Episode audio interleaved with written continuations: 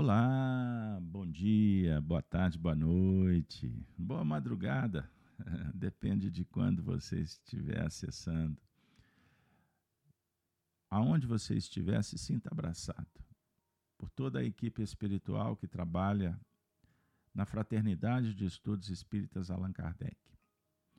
Casa fundada no dia 1 de abril de 2008, sob a nossa responsabilidade na Terra, junto com amigos, estamos aqui, prosseguindo, disponibilizando material doutrinário evangélico para o estudo, contribuindo humildemente na história do movimento espírita nas terras do Brasil a família Gênesis, a família Rede Amigo Espírita. No canal YouTube, Facebook, muito obrigado. Se sintam acolhidos, pertencentes, abraçados por todos nós. Para começar, eu peço aquele contributo valioso. Se inscreva no nosso canal, acione as notificações e compartilhe o vídeo nas suas redes sociais. Pode fazer toda a diferença. Não é isso? Dê um like, Faça aí agora para você não esquecer. Bom, pessoal, o estudo do Apocalipse por Honório. Para nós é um motivo de muita alegria compartilhar com vocês os estudos que fizemos com ele, Honório e amigos no Grupo Emmanuel nos anos 2000. Foram muitos anos estudando o Antigo Testamento e o Novo alguns anos dedicados ao estudo do Apocalipse. E desde 2015, nós temos compartilhado com vocês as experiências. Fizemos uma compilação das gravações, está sendo trabalhado uma redução para que a ideia, essência, a interpretação possa chegar para vocês. Quem dera se tivéssemos recursos técnicos para ter gravado, filmado aqueles estudos.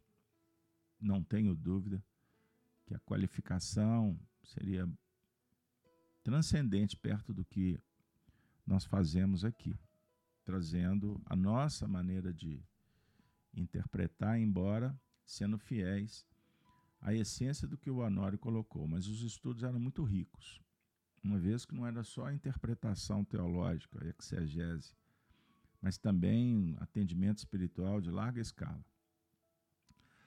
No Espiritismo, nós lidamos com o tempo, presente, passado e futuro. Emmanuel, nos anos 30, afirmou que a espiritualidade superior se reunia em torno do orbe, se organizando para atuar no milênio que se avizinhava. E nós depois de décadas, somos integrantes, participantes desse cenário. Ano de 2023. O milênio está apenas abrindo os olhos. Então, que possamos sintonizar com a equipe do Cristo para entender um pouco da finalidade da vida, o porquê estamos reencarnados e para onde o orbe, como uma nave estelar, caminha e sua tripulação. Pessoal, vamos lá. Apocalipse por Honório, o tema de hoje. Vomitar-te-ei da minha boca. Vamos começar é, pelo começo, né? Vamos brincar aqui com as palavras. Nós vamos recordar primeira parte do evento. Vamos fazer assim hoje nós vamos lembrando o tema da última semana, que foi o encontro 51. Oxalá foras frio ou quente. Estão lembrados? Você chegou hoje, agora? Ah, lembra? Lembramos que no canal da Rede Amigo Espírita e no canal Gênesis tem uma playlist dedicada ao estudo do Apocalipse por Honório. Os estudos anteriores estão lá, beleza? 51 eventos nessa nova geração. Na anterior, temos lá Apocalipse 264 eventos. Beleza? Num outro formato, na casa espírita ou no estúdio. Mas vamos em, em frente. Trabalhamos o versículo 14 e o 15. O 15, por exemplo, conheço as tuas obras que Opa, não, desculpa, 14. E ao anjo da igreja que está em Laodiceia, escreve: Isto diz o Amém, a testemunha fiel e verdadeira, o princípio da criação de Deus. Conheço as tuas obras, que nem és frio nem quente, quem dera fosse, foras frio ou quente. Pois bem, então o tema de hoje, vomitar-te-ei da minha boca. Vamos interpretar? Mas antes tenho que dar um break, pois temos que fazer a leitura do texto. Lembrando que estamos encerrando o capítulo terceiro do Apocalipse, Apocalipse que é a revelação de Jesus Cristo a João Evangelista que deu testemunho e compartilhou com a humanidade. Certo? Então vamos ler o versículo 14 ao 22, que trata da última igreja, a igreja de Laodiceia. Beleza? São sete igrejas. Recordando que quando encerrarmos o versículo 22, nas próximas semanas, eu vou fazer um resumo, vou retornar e fazer uma síntese das sete igrejas. Combinado? Isso já foi prometido. Aliás, o Apocalipse é promessa, é advertência, é incentivo, mas também é condenação. Bora lá? E ao anjo da igreja que está em Laodiceia, escreve: Isto diz o Amém, a testemunha fiel e verdadeira, o princípio da criação de Deus. Eu sei as tuas obras, que nem és frio nem quente. Oxalá foras frio ou quente. Assim, porque és morno e não és frio nem quente, vomitar-te-ei da minha boca. Esse é o versículo de hoje. Mas eu vou ler alguns aqui para frente. Bora lá. Como dizes, rico sou e estou enriquecido, e de nada tenho falta, e não sabes que és um desgraçado e miserável, e pobre, e cego, e nu. Esse é o tema da. É o objeto do próximo evento versículo 17. Mas vamos trazer o 18. Aconselho-te que de mim compres ouro provado no fogo, para que te enriqueças, e vestidos brancos para que te vistas, e não apareça a vergonha da tua nudez, e que unjas os teus olhos com colírio, para que vejas. Eu repreendo e castigo a todos quantos amo. Sê, pois, zeloso e arrepende-te. Eis que estou à porta e bato. E se alguém ouvir a minha voz e abrir a porta, entrarei em sua casa e com ele cearei, e ele comigo. Ao que vencer, lhe concederei que se assente comigo no meu trono. Assim como eu venci e me assentei com meu Pai no seu trono. E encerra: quem tem ouvidos, ouça o que o Espírito diz às igrejas. Maravilha. Ai, gente. Eis o livro, eis o portal. Grande desafio. O Apocalipse é a culminância, não esqueçamos, não esqueçamos, de três ciclos extraordinários da evolução. Três ciclos. É? Ou seja, o primeiro ciclo, a justiça, simbolizado em Moisés. E disse Deus: haja luz, e tudo começou assim e nunca mais o mundo foi o mesmo. E disse Deus haja luz, você pode lembrar a interpretação de que é a criação do universo, da vida, pode também remeter à criação do orbe, e disse Deus haja luz. E tudo começou a se organizar. Você pode então, apoiado nesta afirmativa, sair do criacionismo e entrar nas expressões da criação mental. O diálogo começa a ser espiritista. O momento em que a luz se faz, brilha a vossa luz diante dos homens.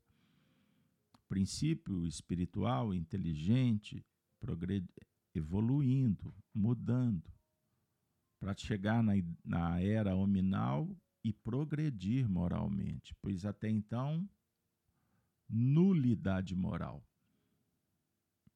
Mas você pode chegar no momento atual, despertar da consciência, disse Deus, haja luz. Assim, começa o evento abraçando a todos que estão no chat, a Rejane, Lívia, Doralice, Regina, Eunice e os demais. Dizendo assim: que o Apocalipse ele pode ser interpretado dentro das linhas escatológicas, finalísticas de ciclo, sobre o ponto de vista humano, coletivo, individual, espiritual. Então é multifacetária a interpretação. Com isso eu conclamo vocês para refletir por que começa dizendo que é revelação de Jesus Cristo. Apocalipse significa revelar, não significa final. Embora o princípio, meio e fim façam parte dos ciclos evolutivos. Mas você é eterno. Você é essência, você é a consciência, você é espírito.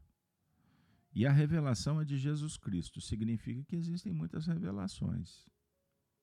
Diversas maneiras de tirar o véu, abrir o baú. Mas a revelação é de Jesus. Significa que há autoridade. E que é um véu retirado por esforço próprio e também por intervenção divina, a misericórdia. A introdução do trabalho pode ser assim agora. Entendam isso. Por isso é que a gente aprende com os próprios teólogos, os estudiosos das letras, que o Apocalipse é um livro extraordinário, porque ele, ele faz uma advertência. Você conheceu Moisés no primeiro ciclo, a justiça. No segundo ciclo, Jesus, o amor, cumprindo o que foi oferecido no primeiro ciclo. Então, justiça, amor. O terceiro ciclo se abre com o retorno de Jesus. Os religiosos esperam Jesus voltando nas nuvens, mas as nuvens representam um espírito divino para a interpretação espírita. O Espírito Santo, o Espírito Verdade, é a sublimação. E, naturalmente, do indivíduo como dos grupos. Então, Jesus volta em espírito e verdade. Se antes ele veio de cima para baixo, agora ele tem que manifestar de baixo para cima. Para atingir as culminâncias no monte da oração, mas também da crucificação. Pois não tem coerência falar de cristianismo sem enaltecer a cristificação. E cristificação, anota para você estudar, passa pela crucificação pessoal. Não vou me deter aqui, porque senão eu não saio. Nós temos que voar. Então, tema de hoje: vomitar-te-ei da minha boca. Bom, pessoal, vamos lá. O material de hoje, que remonta a essa sétima igreja de Laodiceia,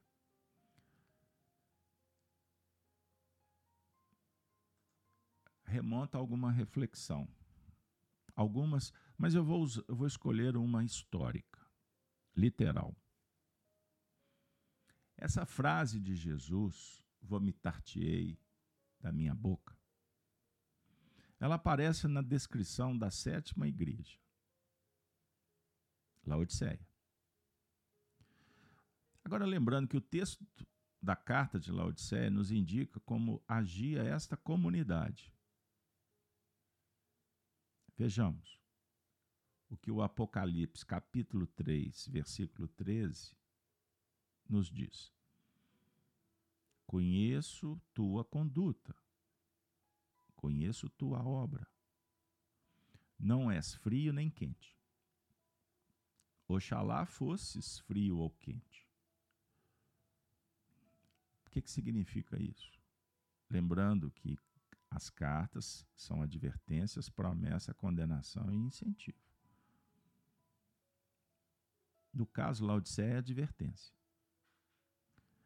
A comunidade de Laodiceia representa aspectos neutros, negativos. Contrária a outras comunidades vizinhas, como Filadélfia ou Esmirna, que eram positivas. Por não ser fria nem quente.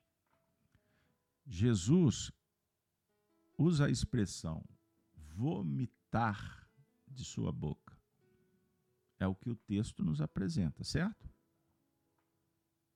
Como entender esse vomitar da boca?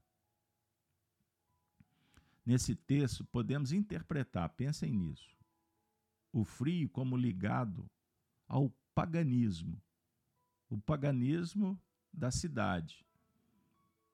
Característica, não da igreja, mas aonde a igreja estava inserida. Portanto, nós dentro de um sistema, trazendo para o universo da nossa atividade. E no íntimo, somos nós lidando com um sistema egóico. Então você lida com os sentimentos egóicos, evidentes e mascarados. Vamos em frente. Então, para Jesus, para o texto, nenhum dos dois tipos de comportamento lhe agradava. A imagem do quente significa a indignação apocalíptica dos cristãos vivendo na pobreza frente às estruturas opressoras do Império Romano. Assim, os habitantes de Laodiceia querem ser as duas coisas buscando a riqueza. Frio. E queriam ser cristãos. Quente. E no final, não eram nenhuma e nem outra, eram mornos. Olha que coisa, hein? Essa aqui é uma faceta da interpretação. Estavam agindo como os nicolaítas, que eram os, os gnósticos vivia um cristianismo espiritualista ou materialista, tanto de uma faceta quanto de outra, compatível ao Império Romano, o que fez com que a mensagem fosse conspurcada. O Império Romano colocou o dedo e a essência do cristianismo se perdeu. Se perdeu em meio aos ritos, aos interesses egóicos, ao materialismo, ao hedonismo. A ganância, a ambição e deu poder para os sacerdotes, os padres, que se tornaram amigos do rei, e o rei amigo dos padres. E o povo vivia entre a idolatria, idolatria dos santos, dos ídolos, mas também dos generais, dos políticos. César. Vejam, qualquer coincidência, qualquer semelhança é mera coincidência. Não existe coincidência. Então, o que, que acontece na história? Perceberam? Bom, forçam o cristianismo a moldar-se ao Império Romano. Foi o que aconteceu. E terminavam sendo nem seguidores da besta, porque o Império Romano representa a besta, o dragão vermelho. Certo? Vejam a capa dos romanos, similar à vestimenta do cardeal. Certo? e nem seguidores de Jesus Cristo, nenhuma, nenhuma coisa nem outra.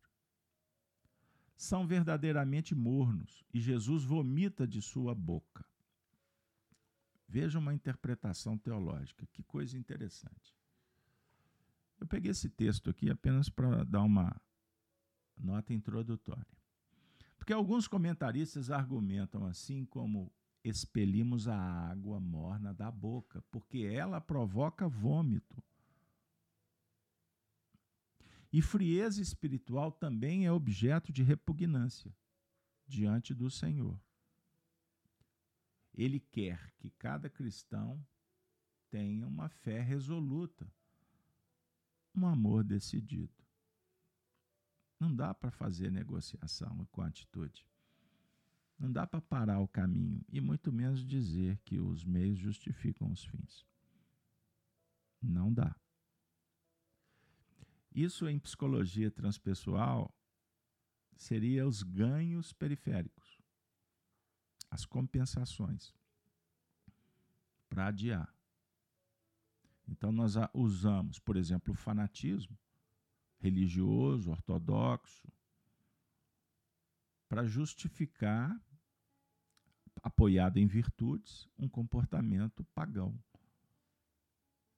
Então tem o fanatismo busca compensação. Compensação periférica são os ganhos. Ou seja, justifica, justifica e não faz. Agora, vale lembrar ainda que a imagem do quente e frio é próprio da, da região de Laodiceia. Nós falamos isso na última semana. Existem em Laodiceia águas quentes termais, tornando a cidade lugar de peregrinação e de banhos de cura. A carta recorda as características da cidade. Perceberam? Bom, lembrando que o nosso estudo é Apocalipse por Honório. Então chega agora o momento da interpretação espírita, que dialoga com a filosofia e com a psicologia profunda, certo? Então vamos lá. Com vocês, o Honório trecho por trecho. Assim, nós vamos trabalhar esse versículo, certo? Assim, porque és morno e não és frio nem quente, vomitar-te-ei da minha boca. Que coisa, hein? Vamos lá. A palavra morno, interpretação minuciosa, à luz do Espiritismo.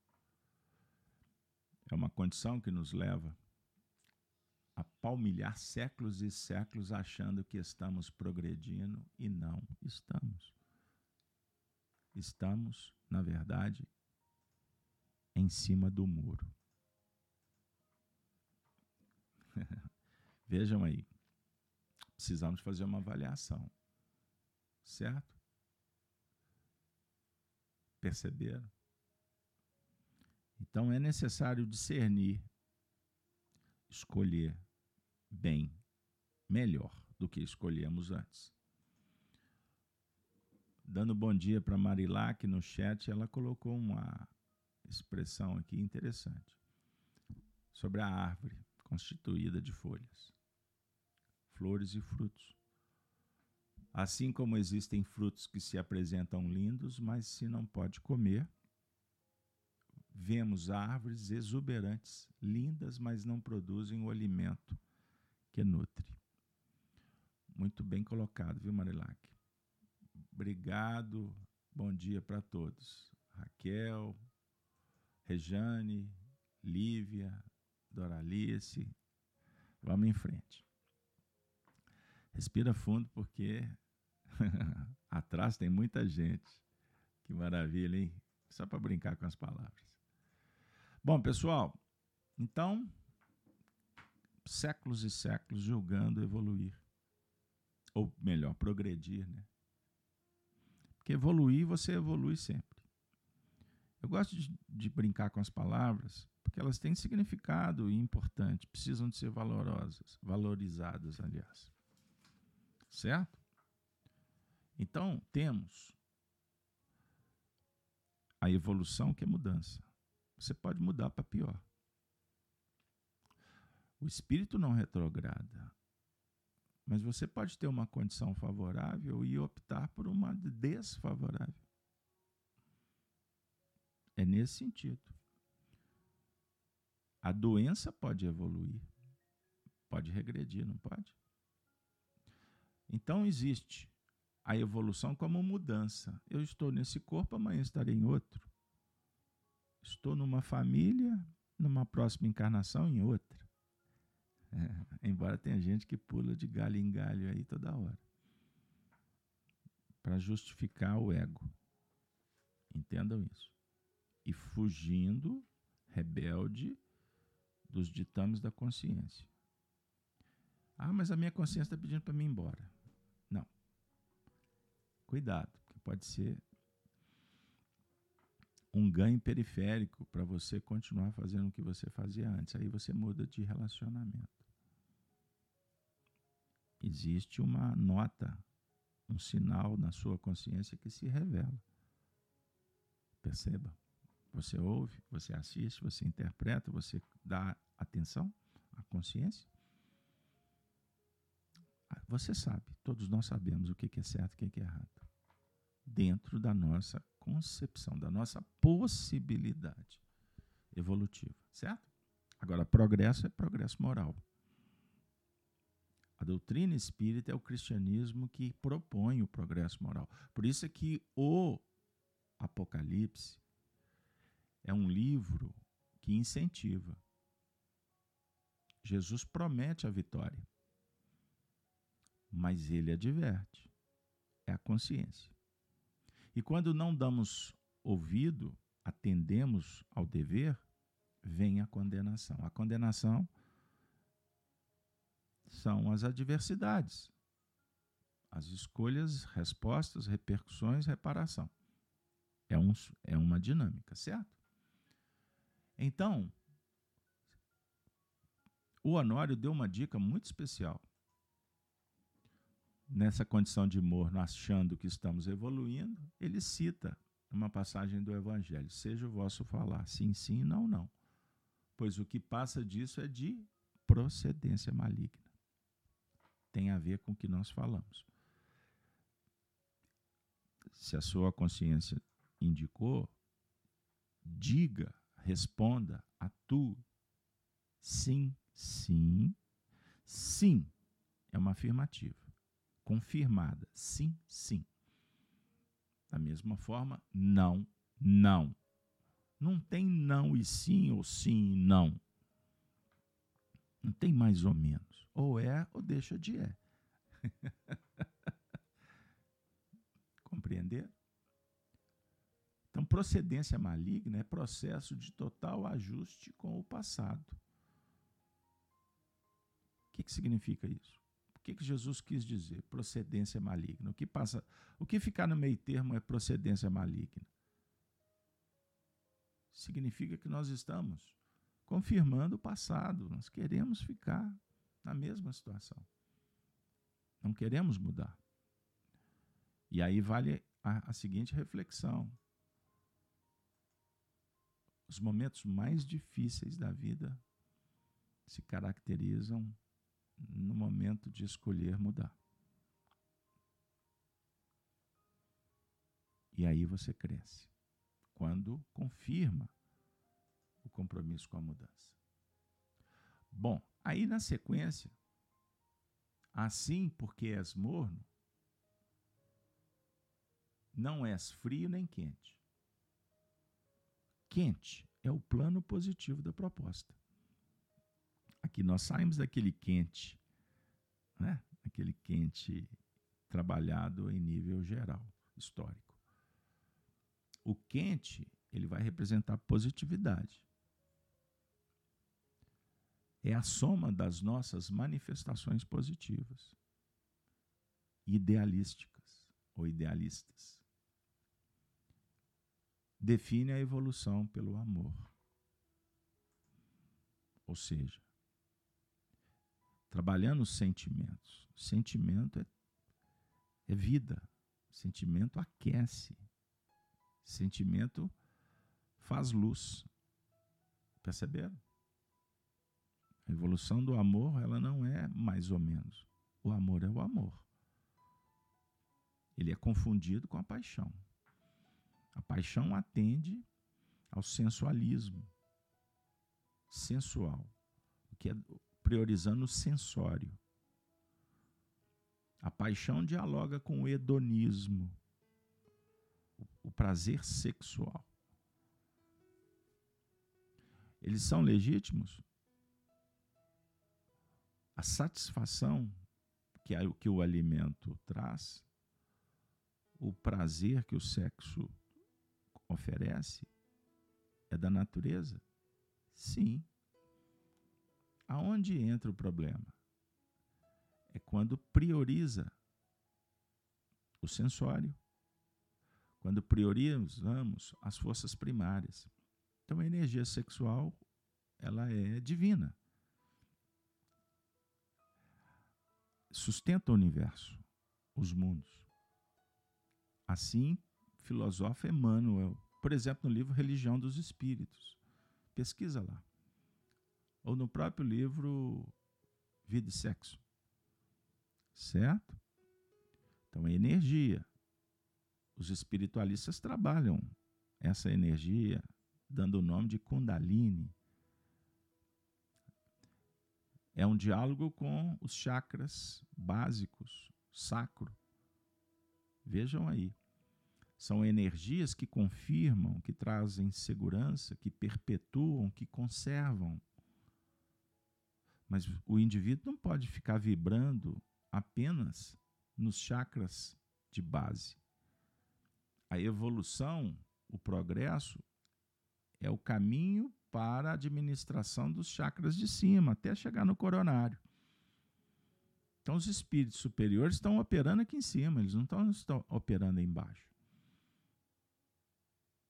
Mas não é desautorizado, não é combatido pelo chamado puritanismo, moralismo, que é o, o fanatismo é a intolerância, é a radicalização, que gera alienação. Então, quando nós estamos lidando com uma geração hedonista,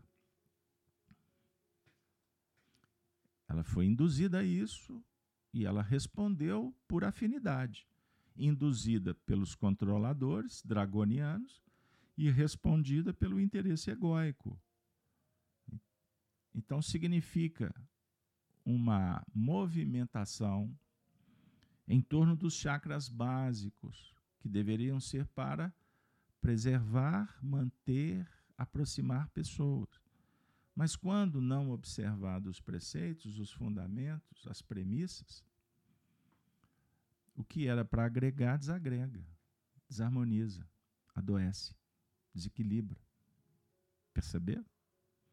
E naturalmente vai criar disfunções nos outros chakras, inclusive os chakras que representam a cognição, a inteligência, a responsabilidade, o dever. Então o indivíduo não consegue enxergar o que está à frente, porque ele só olha para o que está embaixo. É o próprio umbigo simbolicamente. Compreenderam o que nós estamos falando? Então nós temos que procurar ir sublimando pelo amor. Então você sai, por exemplo, do gástrico, em que você, é, em que o indivíduo, vamos falar assim, fica melhor, ele fica gravitando em torno só do, da comida, só na satisfação. E deixa de sentir, deixa de se interagir. Lembram quando vocês foram impedidos de sair de casa? Por qual razão? Para que o indivíduo ficasse gravitando no sexo, no alimento, no pouco movimento, sendo emborrecido por uma caixinha colorida que solta luzes por aí. Perceberam? Sem interagir, sem pensar, sem ver além do horizonte, sem estabelecer uma sintonia gravitando em faixas superiores. Então aí o indivíduo acaba entrando em polarizações complexas. Ele vai do céu ao inferno. Entenderam? Porque ele não consegue discernir. É? Ou seja, ele acaba esfriando esfriando o movimento. Então, o quente, repetindo, é o plano positivo da proposta. E o frio?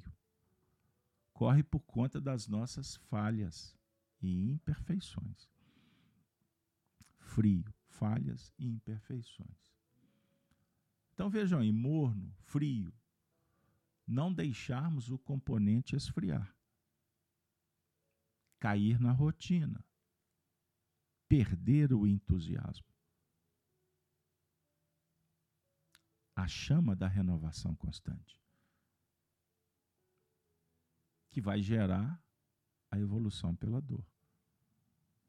Então aí, preste atenção. Todas as vezes que a alto, a alto ou a baixa autoestima preponderar, você tem que apertar o botão do player aí. Aperta o iniciar, ou reiniciar. Na informática, né? Atualmente, você, você sabe que um computador, vez por outra, você tem que dar uma resetada nele? Sabe o celular começa, começou a travar? Reseta. Recomeça põe a máquina para buscar aí é, é, recursos para funcionar bem. É assim. Um carro começa a dar problema no sistema de computador, tem que, o eletricista tem que resetar lá, usar um comando lá e depois sair codificando tudo de novo. Ou seja, tem momentos que você tem que parar para recomeçar. Muitas vezes, se não fizermos, somos parados. Ou você para ou a vida te para. Então, quando, por exemplo, alimentamos na Terra o sentimento egóico da prepotência, a prepotência é um diálogo com a onipotência. Estudem os atributos divinos no livro Céu para tudo, Casalberto. O livro A Gênese, os Milagres e as Predições segundo o Espiritismo. Os atributos de Deus, todos nós temos em germe. Potencial como seres conscienciais, espíritos, inteligentes. Entendam isso. Inteligência espiritual, tá bom? Não é inteligente no sentido de fazer conexão com coisas humanas, não é isso. Luz, energia. Somos co-criadores por inabilidade, por ignorância, por arrogância, nós vamos para esses atributos e, e, e vamos negociando o ganho periférico que eu falei, a lei, da a lei da compensação, ela dialoga com a lei do equilíbrio. Estamos aqui equilibrando as forças, meditando, orando, para ter uma compensação, fazer alguma coisa boa, guardar em celeiro da, mas isso, esse movimento é técnico, é neutro. Certo? Sobre o ponto de vista das virtudes, mas ele pode ser também utilizado sob o ponto, ponto de vista da imperfeição. Então ele também se torna o ego evidente ou mascarado. É o egoísmo, interesse pessoal. Quando atuante perseverantes, constantes na virtude, festa no céu, filiação divina, eternidade. Quando não, guerra, separatividade, constrangimento, sofrimento, doença, obsessão.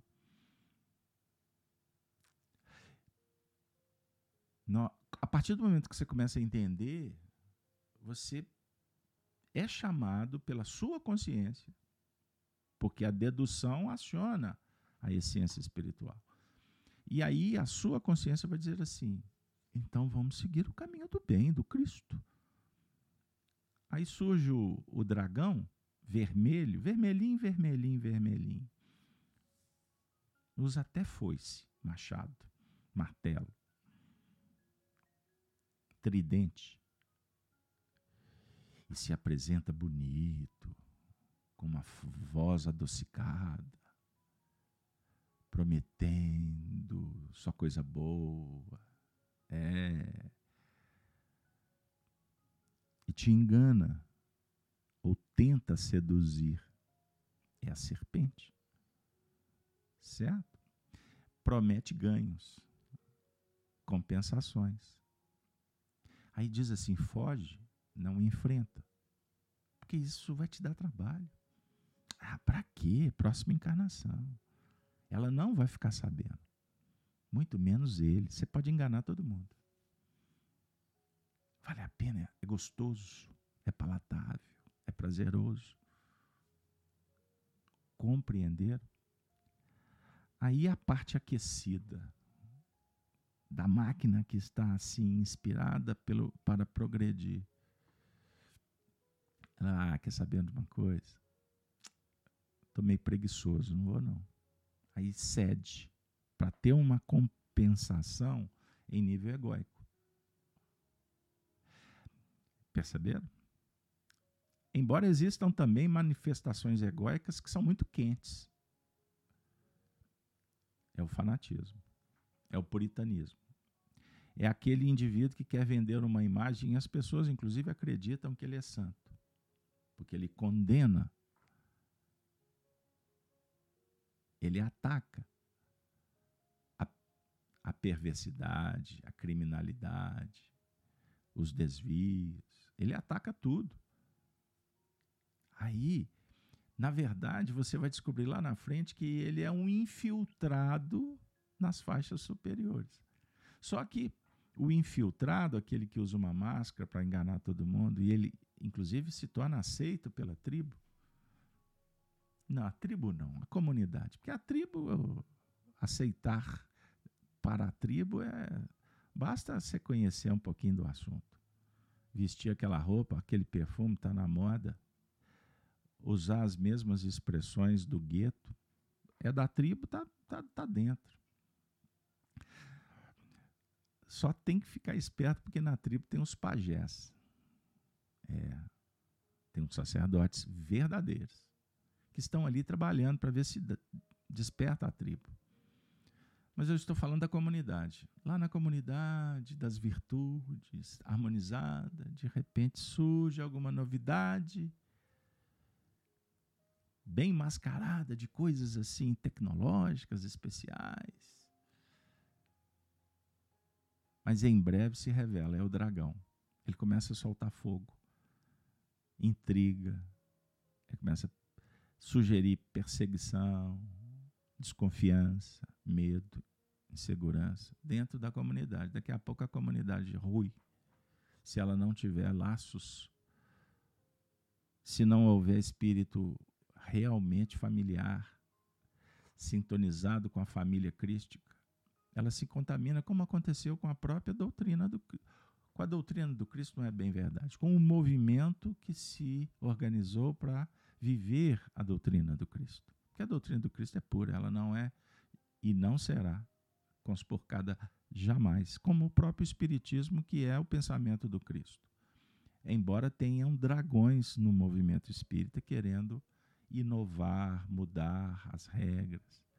Né? As regras não, a doutrina, querem é, novas versões dos livros, querem operar anacronismo para confundir, dizendo que Kardec era isto ou aquilo com a visão do hoje, sem entender o contexto da época. Ou então falar que o Chico, o Chico Xavier disse aquilo, acolá, falou aquilo, não é? Fez previsões proféticas. Aí o Chico tinha uma linguagem totalmente muito estranha do que o Chico que todos conheceram nas televisões, dentro da família. Tem um novo Chico Xavier perambulando por aí. Eles querem fazer a mesma coisa com Kardec. Como fizeram com a história do Brasil, Ontem eu estudava sobre o Alferes Xavier. Eu comentei com amigos como Tiradentes foi abduzido, já que o povo também gosta de ufologia. E deram para os brasileiros outro Tiradentes, que não foi aquele gigante, que deu a vida cristamente. Porque o final de vida de Tiradentes é alguma coisa assim para mexer com os brios de muitos revolucionários que salpicaram a terra de sangue se tornaram fomentadores de ditadores como os que existem até hoje, que os representam tão bem. Tiranos que trabalham com esses movimentos onipotentes, querem ser onipresentes, mas na verdade são covardes, mentirosos. Entendam isso. Frágeis, embora vendam que o sistema é poderoso. E eles são os gladiadores da atualidade, coitados. A história mostrou que todos morreram e ficaram esquecidos, lembrados apenas como representantes daquilo tudo que não se deve fazer. Vide o que aconteceu no século XX, para ficar bem pertinho, para que vocês da nova geração não esqueçam. Não precisa de vocês se lembrarem de Nero, de Calígula, não precisa de Nabucodonosor. Pode ser que para você isso não tenha importância nenhuma. Como alguém disse para um coração querido ontem, que perguntou se ele sabia quem era Tiradentes. Um menino de vinte e poucos anos. Tiradentes, ele era dentista. Só sei que hoje é feriado. Perceberam? Não precisa de você saber quem foi, quem foram os grandes vultos depois do ou antes do século XX. Mas o século XX é recheado de, de muitos exemplos do que se deve e o que não se deve seguir. E a tirania hedonista materialista, que representa o dragão, é muito importante para quem estuda o Apocalipse, porque entra na pauta das advertências e da condenação. Perceberam, pessoal, como que o assunto é complexo? Então, para trazer o Honório para o nosso dia a dia, ele está falando para a gente ter tomar cuidado com os componentes que esfriam, o cair na rotina, perder o entusiasmo, per desconectar da chama da renovação constante. Eu vou dar um exemplo bem prático. Eu falo muito no grupo mediúnico. A gente faz avaliação no final de toda a reunião. Como é que foi para você, fulano, Beltrano, médios? Como é que foram as percepções? Algumas, inclusive, são tratadas até fora do grupo, porque são assuntos muito sérios, sensíveis. Mas tem os comentários gerais. Mas eu costumo sempre dizer assim: sempre dizer, sempre afirmo, como é que foi a reunião para você? Eu quero perguntar para as pessoas poderem entender e refletirem com elas mesmas se está sendo prazeroso, se está sendo importante, ou se está no plano do piloto automático. Você faz uma avaliação do seu relacionamento permanentemente ou está no piloto automático? Será que você vai ter que viver a, o luto para valorizar a perda, a ausência? Ou será que você vai peregrinar pelos, pela bolha da ilusão, fechando os olhos para a responsabilidade e amanhã pagar um preço altíssimo, achando que tudo dá certo? Quando se usa Rexona, sempre cabe mais um. Cuidado. Cuidado. Então avalia. É a dica. Avalia sempre.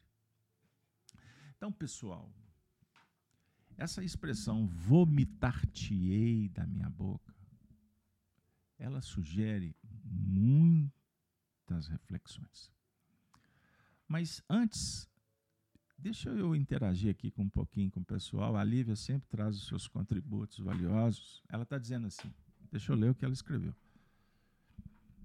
Penso, Beto, que essas novas e diversas interpretações da história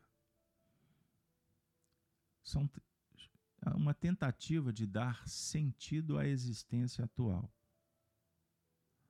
Sentido esse que foi perdido no caminho pela busca egóica da liberdade. Lívia, eu, eu acho que eu entendi o que você falou. Concordo, porém, do jeito que tu escreveu, vê se você concorda comigo. Se a gente levar no pé da letra, justifica a, a querer reinterpretar a história. Justifica, porque eu tenho que encontrar um sentido atual. Então eu vou dizer, por exemplo, que é, a tirania ela foi importante. Que foi o motivo de escândalo que fez com que houvesse o progresso para a gente chegasse nos tempos atuais. Isso é uma maneira de interpretar. Eu posso, quando eu faço uma interpretação do Apocalipse, e eu uso uma equação de Daniel dos 2.520 dias, se eu encaixar esse número é, a partir da queda do, do Templo de Salomão, lá em, no ano no ano quinto, né? no século V antes de Cristo. Vejam aí, nós podemos chegar em datas assim importantes. Por exemplo, 1844. 1448 foi escrito o Manifesto de Marx, Carlinhos Marcos. Naquela época, aquele manifesto não teve muita importância. É um manifesto que dialoga com as forças dragonianas. Entenda isso.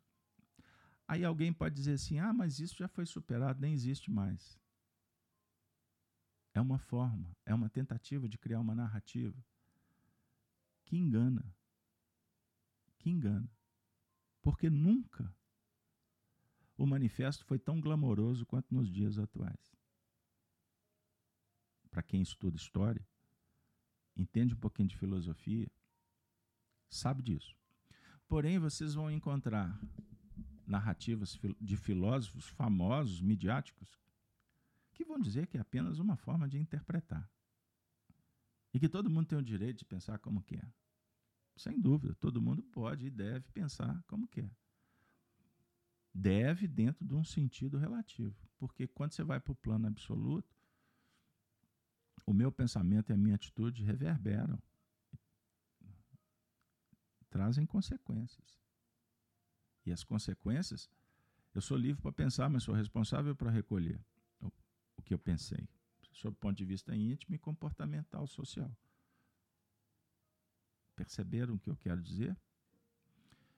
Então, Lívia, você trouxe um ponto, sim, transcendente, importantíssimo, porque é, no estudo do Apocalipse, hoje mesmo eu estava batendo um papo aqui com alguns textos e encontrei, deixa eu ver se eu acho aqui, achei. Vou ler para você. Na atualidade,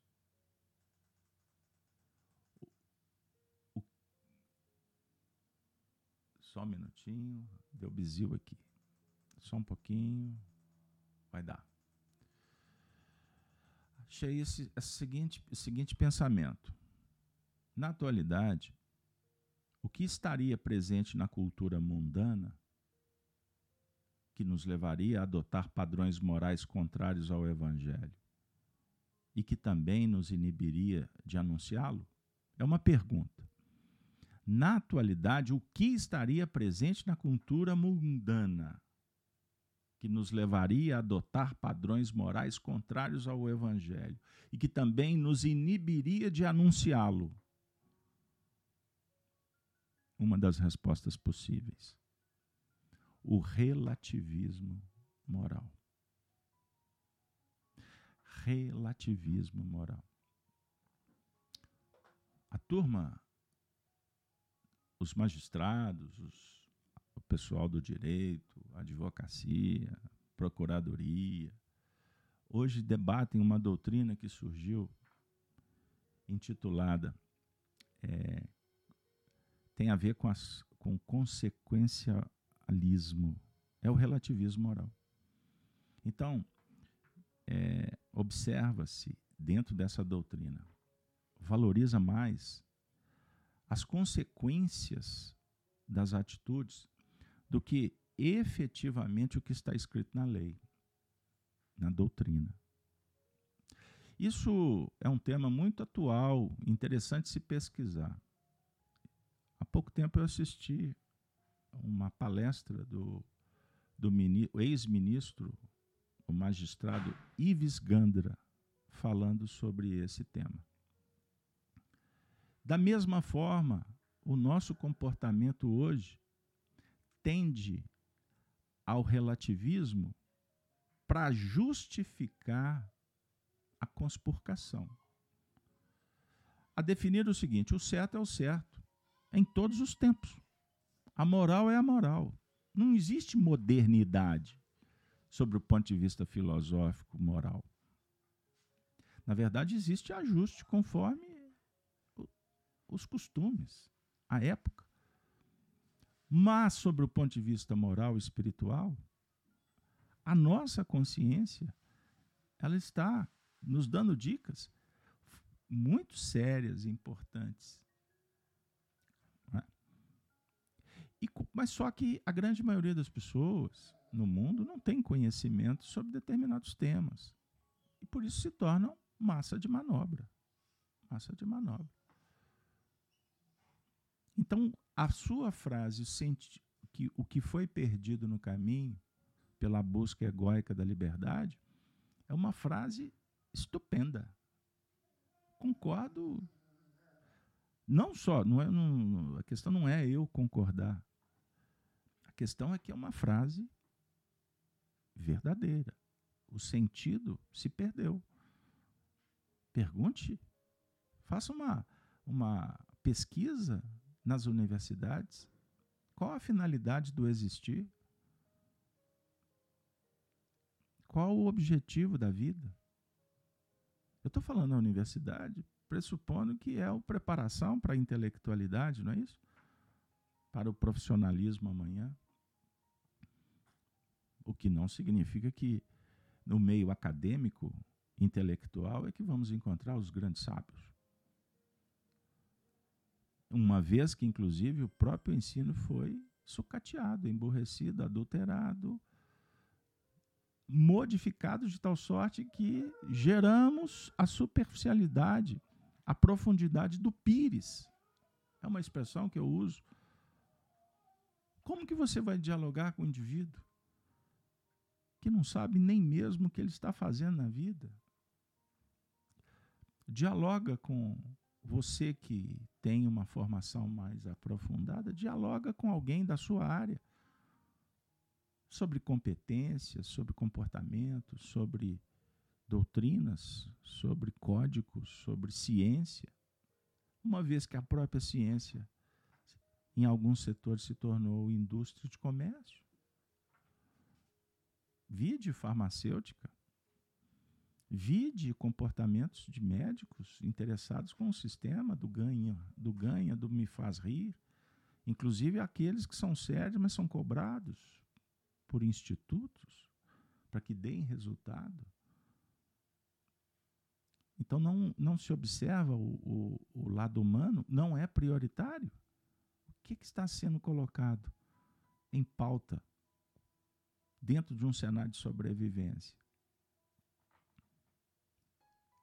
Lívia, você, como sempre, contributos valiosíssimos. Muito obrigado, muito obrigado.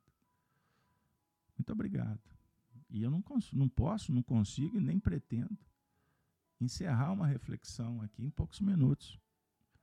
Porque vale todos nós que estamos no Apocalipse por Honório estar estudando o que, que se perdeu no caminho. Será que o que os nossos avós, os nossos bisavós ensinavam não tem mais valia? O que, que eles fizeram? O que, que as famílias representam?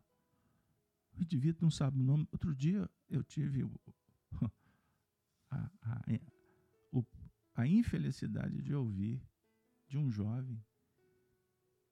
Não sabia o nome do tio dele, o irmão do pai. Por que, que ele não sabia? Por que, que ele não soube me responder o nome do tio? Você não sabe o nome do tio, ele vai saber o nome do avô? O que que eles fizeram? Porque a questão não é saber o nome.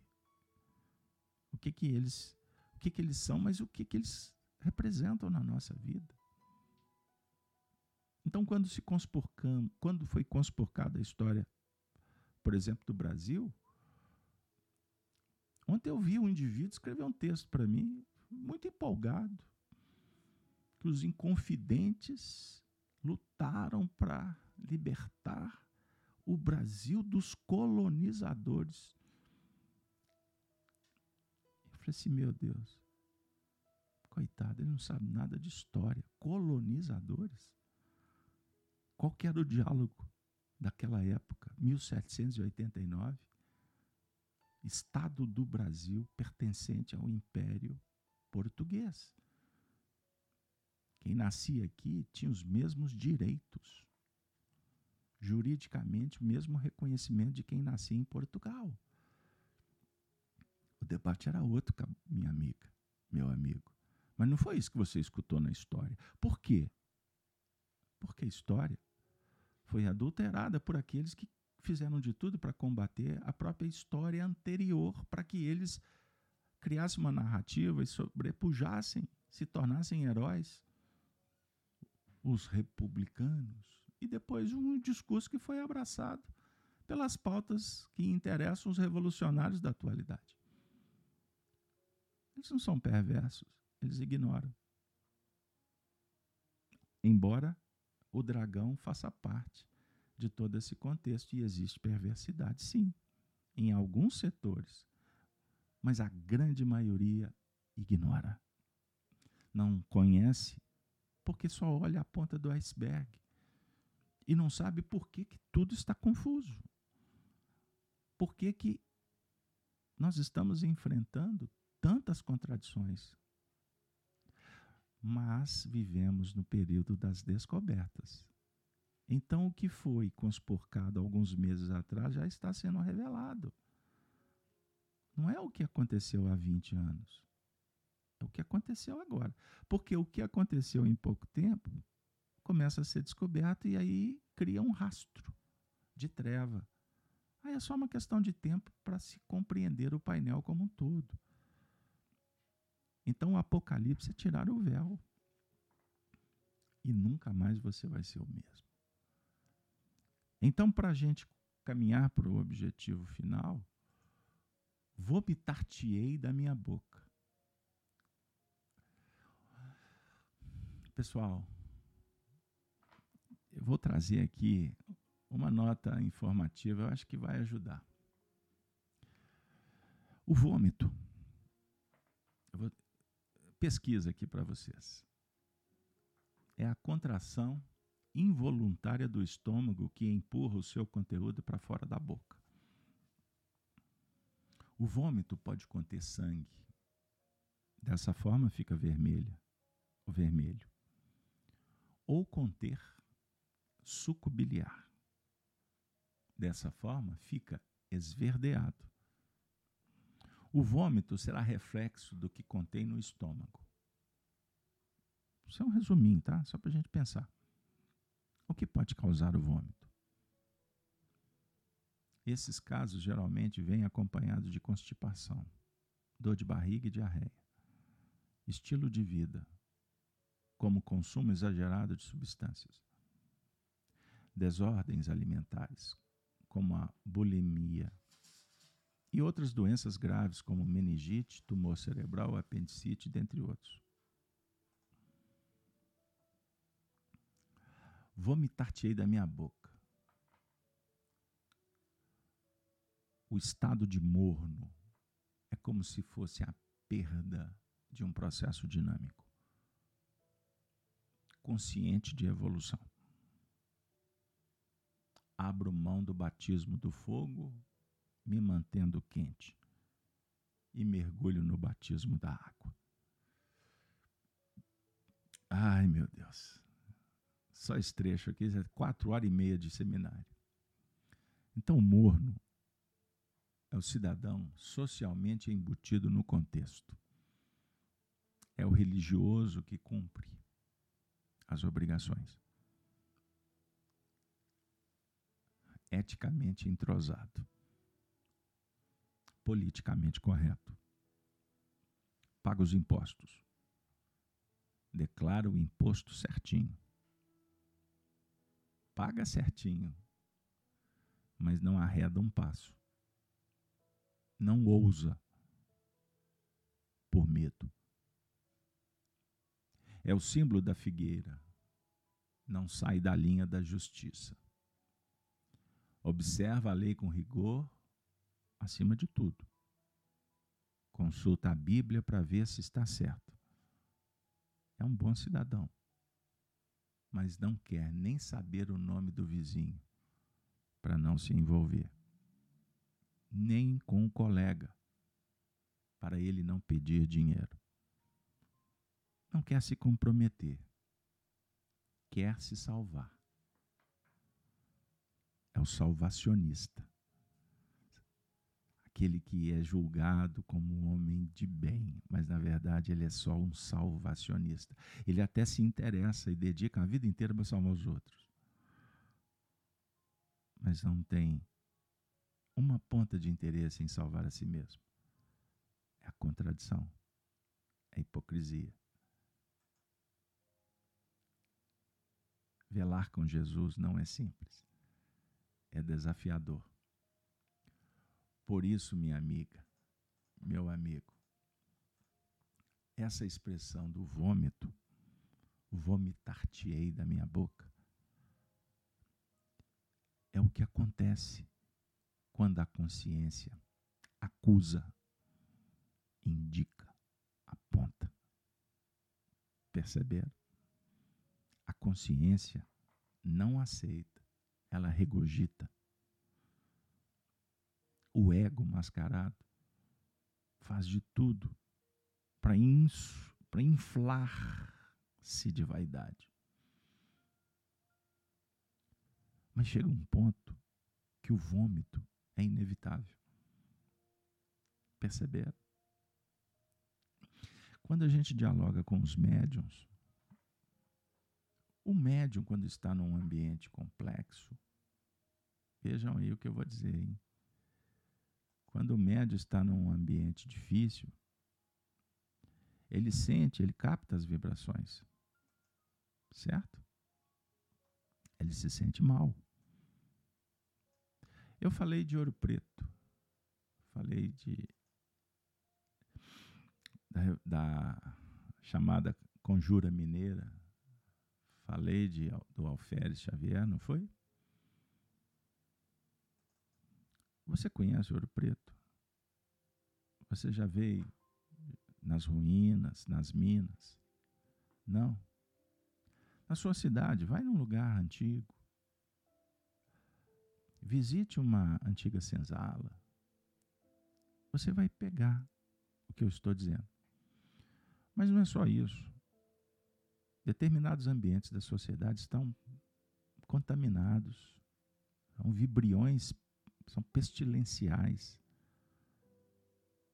A pessoa sensível, quando entra nessa ambiência e abre sintonia por invigilância ou por, ou por ignorância ou quem sabe imaturidade, sai mal, perde energia, se sente se sente enfermo, é uma enfermidade psíquica que tem repercussões nos chakras do indivíduo, certo? Então, aquele momento está havendo uma reação do princípio de conservação espiritual. Então, da mesma forma que existe a conservação que vai expelir o que não é bom para o corpo, também sobre o ponto de vista das energias espirituais. Qual que é o trabalho mediúnico que fazemos numa reunião específica, é? em que corações estão sendo atendidos.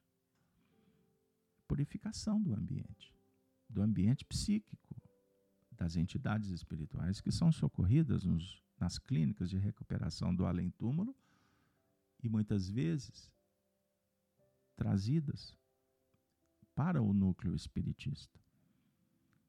Então hoje nós estamos fazendo um estudo do Apocalipse, que não pense você que é uma live pura e simples. Se vocês perguntarem, pesquisarem na internet, vocês vão encontrar muitos temas do Apocalipse.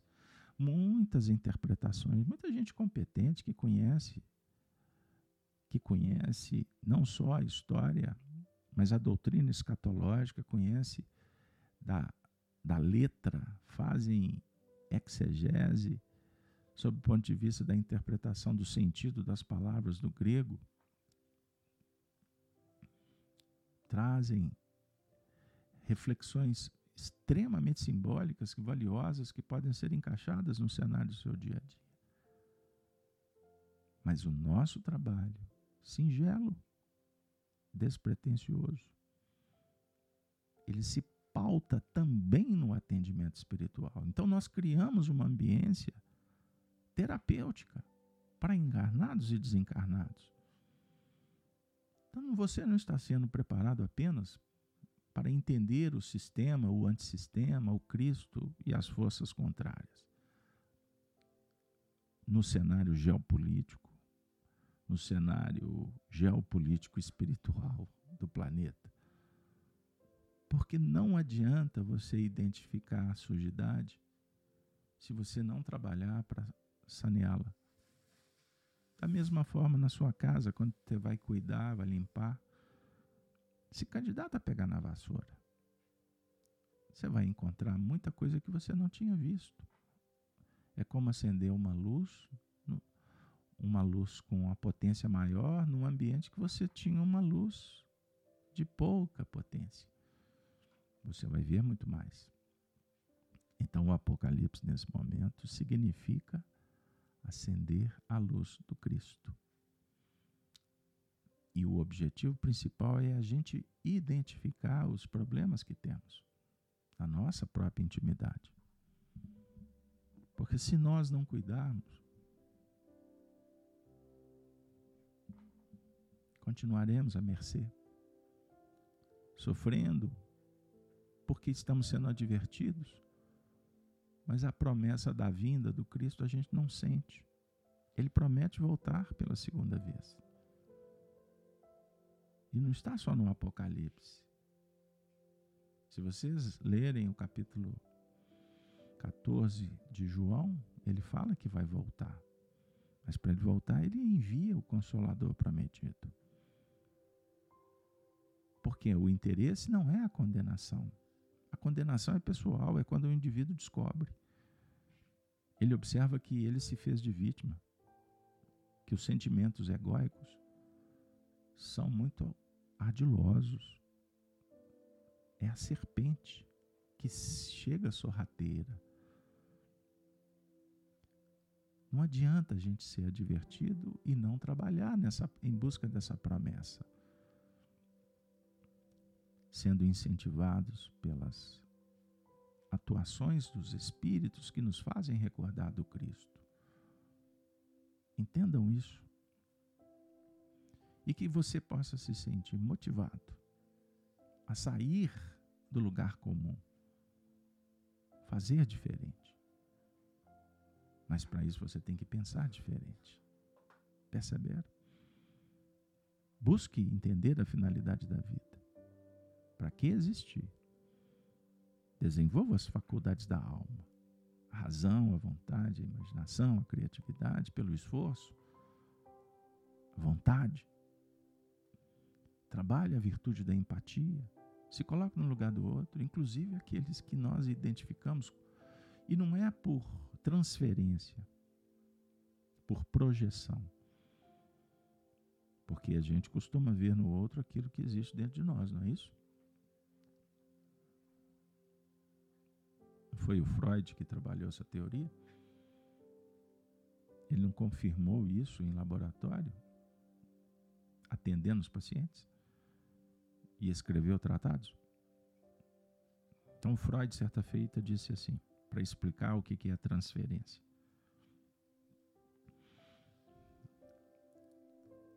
Quando Pedro fala de Paulo, Pedro não fala de Paulo. Pedro fala de Pedro. Significa que quando nós estamos enxergando o outro, nós estamos nos vendo no outro. É uma tendência quando apoiados na, na egolatria, na vaidade. O outro é que tem problema, não sou eu. Não é isso? O outro é criminoso, o outro é corrupto, o outro é adúltero. A iniquidade está lá fora. Mas quando nós estamos entendendo que o que está lá fora está refletindo o que está aqui dentro, observar o comportamento, os acontecimentos, a história, se torna um elemento para entender que a vida está correndo atrás da gente. Ela está nos mostrando. O tempo todo a vida entoa um cântico. Um cântico para expressar a arte, a beleza, a musicalidade do viver em harmonia com Deus. Quando nós entoarmos essas notas, empreendermos um ritmo, uma melodia que dialogue com a harmonia celeste, sua vida será outra, bem melhor. Essa promessa,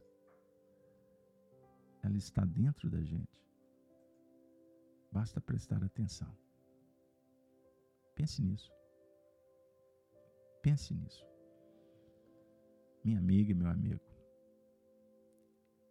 com muita alegria, agradecidos pela presença dos Espíritos conosco, em especial o nosso Honório Abreu, que foi um grande professor e que estamos distantes de entender o que, que ele quis dizer, mas estamos aqui juntos para recordar. E recordar é viver, não é isso? Então vamos recordar pois recordar é reaprender, é ressignificar. Sintonizados com Sócrates, com Platão, aprender é recordar. Mas que sejamos também intérpretes de Aristóteles. Vamos olhar para uma tábua limpa e vamos escrever o novo livro da vida. É isso aí. Muito obrigado de coração pela sua presença. Que possamos não beber água morna, mas fazer luz no caminho. Apocalipse por Honório. Até amanhã, ou melhor, até o próximo estudo. que de mim compres ouro, provado de fogo. Até lá. Espero que vocês tenham um ótimo final de semana, cheio de paz, alegria, muito amor no coração. E vamos nos despedir com os cristãos dos primeiros tempos dizendo: Ave Cristo. Ave Cristo.